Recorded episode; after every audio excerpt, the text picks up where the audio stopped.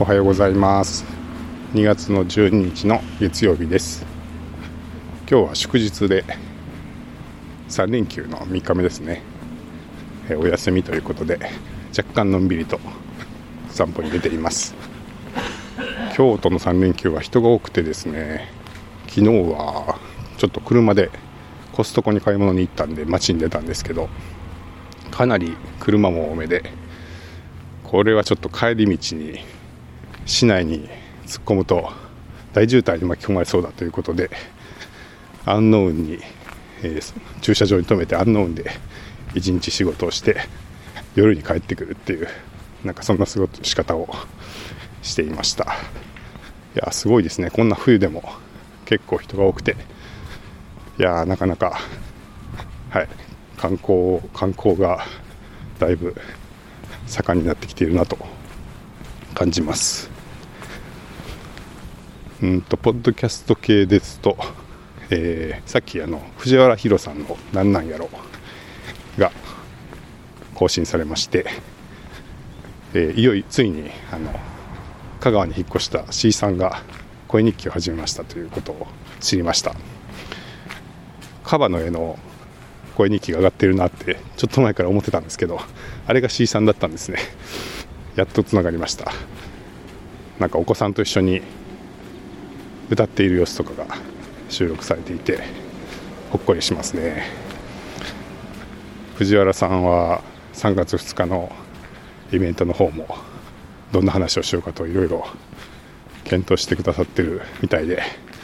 なんかそもそもねその日程は実はあの締め切りの前なんですってことで本当すいません。なんかそんな忙しい時に、えー、役をお願いしてしまいましてあの、ね、しっかり準備しますっておっしゃってて本当にありがとうございます。なんかそんな事情も知らずに大変な時にすいません。よろしくお願いします、えー、そしてイベントの準備でいうと森珍さんですね、えー、森珍さんが、えー、今週の水曜日の FabCafe のミートアップで LISTEN のイベントのライトニングトークをされるってことでなんかその練習を、えー、されていて 本当に何回もまあ確かにライトニングトークなんでぴったりね時間に収めなきゃいけないっていうのはあるとは思うんですが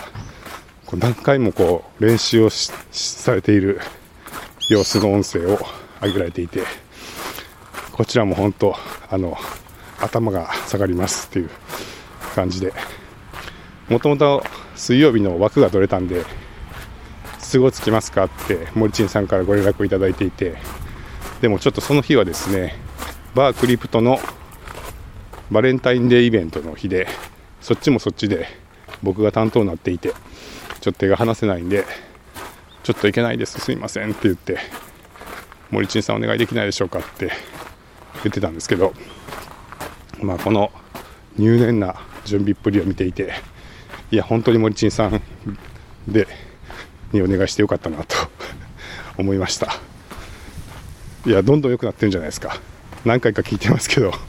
はい。今日のやつとかもうバッチリだと思いましたんで。まあなんかあのワンワンワールド出すかっていうのはちょっと なんやそれっていうね。知ってる人いるんかいって思いましたけど。えー、まあとにかく素晴らしい完成度だと思いますので。バッチリだと 思いました。森珍さんすごいですね。奥様と旅行に行っている先のホテルでライトニングトークの練習をしてはるっていう。はい。もう本当に、えー、ありがとうございます。でそれから、えー、ヒロヒロシさんが投げ銭機能が欲しいっておっしゃっててですよねってちょっと思いましたね。あの自分で価格をつけてない人でも、えー、聞いてこれは良かったよとかあとちょっとお祝いの気持ちとかを、えー、何か投げれたらっていうことをおっしゃっててまあそれはですよねって感じがしますし今もエピソードの購入機能を作ったんでそういう単発のお金を払うような決済の仕組みっていうのも、まあ、動き始めてるんではい。ちょっとね検討したいと思います。はいご意見ありがとうございます。あとはカッパさんの京都に行きたいっていうのも、えー、さっき聞きまして。いや僕もお会いしてみたいですね。あのモリシーさんとのやり取りに嫉妬されてるのが面白かったですけどコメントにも書いたんですがあのカッパさんとスノーさんの東北弁対談セッションみたいなのをねもしねカッパさんなんかどこかでそういうのにこう出ていただけるような機会があったらそういうのも面白いなと思いまして、うん、ああでも京都は難しいんですか？ねなんかどっかでお会いできる機会があったらいいのになって思ってますけどこれやっぱ岩手に行く行くのがいいんですかね？はいそんな感じでいろいろ聞いておりました。えー、っとこの前ビジネスプランコンテストに出ましたっていう話をこの声日記でしたんですけどちょっとね言い足りなかったことというか、えー、もう一個そういえばこうやってみて思ったことがあったなと思ってその話をちょっとしたいんですけど今回ねその120人ぐらいのスーツを着た人がずらっと並んでいるみたいな会に出させてもらってでそこで最初の挨拶とあとは最後の好評ですね。えー、自分が、えー、審査員としてどんな感想を持ったかみたいな公表をさせてもらう機会があって、まあ、それは事前にあのこのタイミングとこのタイミングで話してくださいねっていうのを言われていたんですけど、まあ、結構その知らない人がほとんどの120人の会でずらっとね皆さんスーツを着て、えー、ななんか集まってるっていうことで、まあ、割とこう緊張するシチュエーションだったんじゃないかなと思ったんですけどその話をする時になんか昔とだいぶ感覚が違うなって思ったんです。あの、まあ、昔に比べるとそこまで緊張しなかったというかうんまあもちろんね緊張感はありますけどなんかななんていうんですかねちょっと素で喋れたというかそういう感覚がありまして、まあ、とにかく感覚がだいぶ以前と違うなっていうことをふと思いましてでそれはなぜかといえばそりゃねこれだけマイクに向かって毎日毎日話してたら確かに変わるよなっていうやっぱり慣れってあるんだなっていうことを思いましたね具体的にどういうふうな感覚の違いかっていうとうーん、なんか、やっぱ身のある話しようっていう感じですかね。例えば、審査員の公表してくださいって言われて、僕は、え、この、この発表者の、えー、案に対しての公表お願いしますって事前に言われていたんで、まあ、その方のプレゼンを聞いて、えー、どういう感想を持ったかっていうのを、まあ、自分なりにすごく自分と向き合って考えてで、まあ、僕が具体的に考えたのはもし自分がこの事業をするならどこから始めていくかなっていうところですかね。なんかそこを割と真剣に考えてで、えー、それはちょっとその発表者の方がおっしゃってたやり方とは若干違ったんですけどただそこは Web の仕組みを作る使うんで、まあ、Web の仕組みを作るプロとしてはえそういうところからよりもこういうものを作ってこういうところから攻める方が、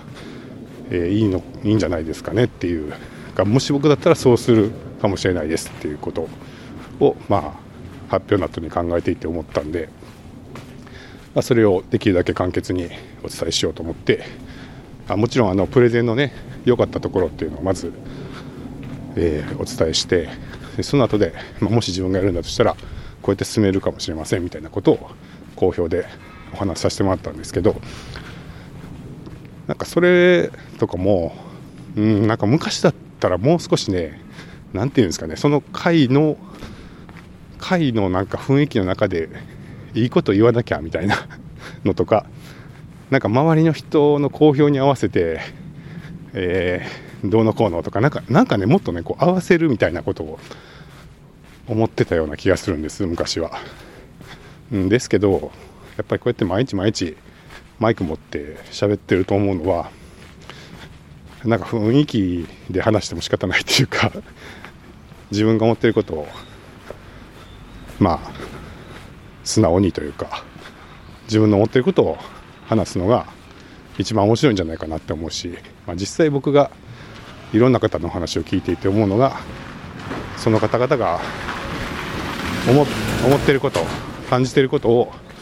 ストレートに、えー、話してもらうのが、まあ、一番話されてるのが一番面白いなって思うんでだんだんそういう風になってきてるっていうかだからなんかこううまいこと話そうみたいなのがあんまり取れてきてどうやったらその本当に自分の思ってることを、まあ、ストレートに、まあ、簡潔に伝わりやすく話せるんだろうみたいなことがあんまり言語化して意識してなかったですけどこうやって声日記とか毎回毎回あのポッドキャストとかを何回も撮ってるうちに、まあ、自分が感じてることかなと思ってでそういうことを日々やっているからか、うん、まあなんかちょっとうまいこと言おうみたいないいかいいとして何を言おうかなってすごい真剣に考えて、えそれをできるだけ伝わりやすいように簡潔にフィラーもなく話そうみたいな 感じで、まあ、話したなと思ってでその、まあ、それがちょっとそのうまくいったかどうかとか聞いてみてね。あのいい好評だったかどうかっていうのは置いといて、まあ、それは会場にいて聞いていた方が感じることだと思うんで正直そこのフィードバックとかもらってないんでどうだったのかは分からないですけど少なくとも自分の内面的にはこう人の前でマイクマイクに向かって話すっていう時のその感覚がだいぶ以前と違うなっていうのをふと思って、まあ、それは結構本当自分でもあのすごい差を感じました。はい、でそんなにこう人の前でねあの話をする機会ってないんで前回はどうだったかな？7月ぐらい？8月か。桑原君の結婚式で、えー、スピーチを頼まれたのがまあ人前でマイクを持って話すっていうのの1個前の体験かなと思うんで半年前ぐらいか。半年ちょっと前か。ぐらいだと思うんで、まあ、そっからちょうど声日記とか始めてるんで、まあ、ちょうどやっぱこの67ヶ月ずっとこうやって声日記をやってあとはいろんなポッドキャストを撮って話してるっていう期間だったと思いますけどこの半年ぐらいこうずっと喋ってることでこんなに感覚変わるのかっていうのをちょっと思ったんであんまりその声日記の効用みたいなことを話してる方ってまだいないと思うんですけどすごく僕はその自分の中で変化を感じました。なんで結構ですねこの声日記ってもしかしたらそのスピーチの練習になるかもしれないですね。スピーチまでいかなくてもねなんかこう、うん、たくさんの人がいるところで自己紹介を順番にしましょうって言ってあの自己紹介する時とかいろいろそういうのってあると思うしなんかあんまりそういうのこう苦手だなっていうまあ僕はすごい苦手なタイプですけどあの思ってる方もいるかもしれないですけどさすがにこれだけ喋ってるとちょっとちょっと変わりますよ。それはめちゃくちゃ上手い人に比べたら全然下手くそだとかもしれないですけどそれでも結構変化があるんじゃないかなって思うんで割とこう声日記話す練習にもなるかもっていうのを思いました。はい。なのでなのでなのでなんでしょうね。あのまあ、やっていない方もやってみてはどうでしょうかって感じですかね。はい。ぜひあの C さんもね、C さんの自分語りも聞いてみたいなって思ってます。C さん。それでは。